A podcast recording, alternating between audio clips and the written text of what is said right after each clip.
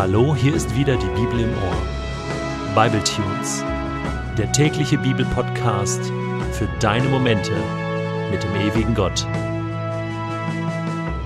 Der heutige Bible Tune steht in Exodus 27, die Verse 1 bis 8 und wird gelesen aus der Hoffnung für alle. Lass einen Altar aus Akazienholz anfertigen. Er soll quadratisch sein, zweieinhalb Meter lang und ebenso breit. Die Höhe beträgt eineinhalb Meter. An den vier oberen Ecken sollen Hörner hervorragen. Die Hörner dürfen nicht aufgesetzt, sondern müssen Teil der Seitenwände sein. Der ganze Altar soll mit Bronze überzogen werden. Auch die dazugehörigen Gefäße und Werkzeuge müssen aus Bronze sein. Die Aschenkübel, Schaufeln, Fleischgabeln, Feuerbecken und Schalen zum Auffangen des Blutes. Lass einen Gitterrahmen aus Bronze anfertigen und bring an den vier Ecken je einen Ring aus Bronze an. Der Gitterrahmen soll unter dem Altar befestigt werden können und ihn ringsum bis zur halben Höhe umschließen. Dazu müssen noch Akazienholzstangen angefertigt werden, die mit Bronze überzogen sind. Die Stangen sollen für den Transport durch die Ringe an beiden Seiten des Altars gesteckt werden. Der Altar soll ganz aus Holz sein, aber innen hohl. Die Handwerker müssen ihn genau so bauen, wie ich es dir hier auf dem Berg zeige. Früher kannte ich Altäre nur aus großen Kirchengebäuden. Ich bin in einem freikirchlichen Raum groß geworden und so war das Wort Altar für uns immer ein Fremdwort. Das gab es einfach nicht. Ich habe das auch immer für Quatsch gehalten. Was sollen wir uns da einen Altar reinstellen mit einer Bibel drauf? Wir hatten höchstens eine Kanzel. Aber ein Altar? Bis ich dann irgendwann verstanden habe, dass Gott selbst Menschen im Alten Testament dazu beauftragt hatte, Altäre für ihn zu seiner Ehre zu bauen. Altäre sind Verehrungsstätten gewesen. Noah hat Gott einen Altar gebaut, Abraham, Mose, später auch Salomo im Tempel. Hm, und dann kam ich ins Nachdenken. Was steckt denn genau dahinter, hinter dem Altar?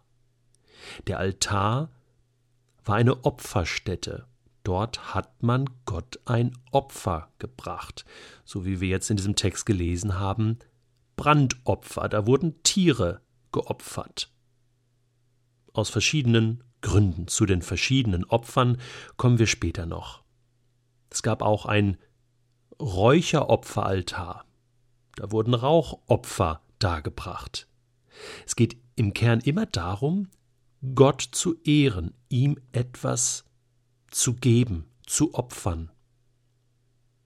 Altar. Nochmal zurück zur Kirche. Was findet denn da statt auf diesem Altar in der Kirche? Das Abendmahl, das Mahl des Herrn, die Eucharistiefeier, wie sie auch genannt wird. Ja, und was ist das genau?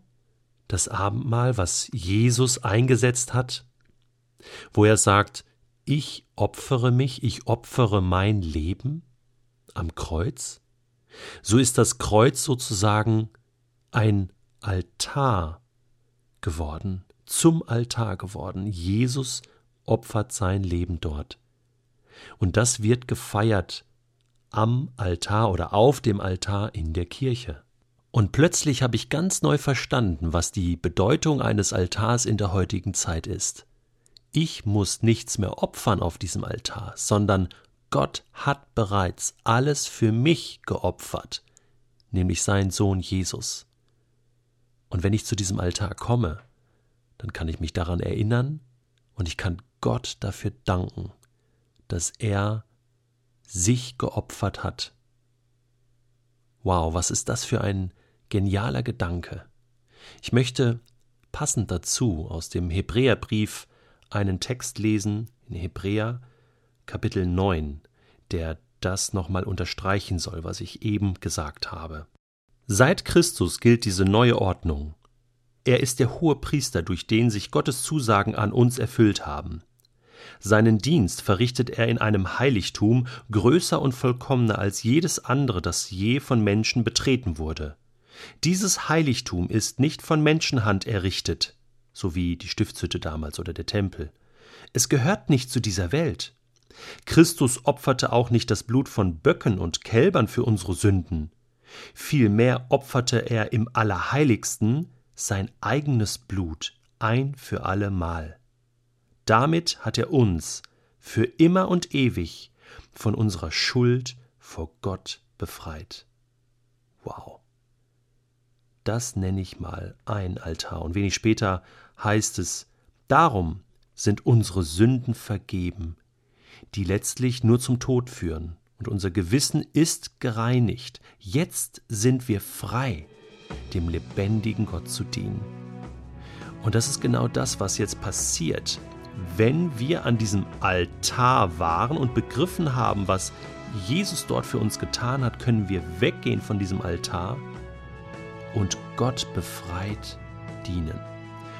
Und deswegen heißt es wenig später im Hebräerbrief Kapitel 13, Vers 15, wir wollen nicht aufhören, Gott im Namen von Jesus zu loben und ihm zu danken.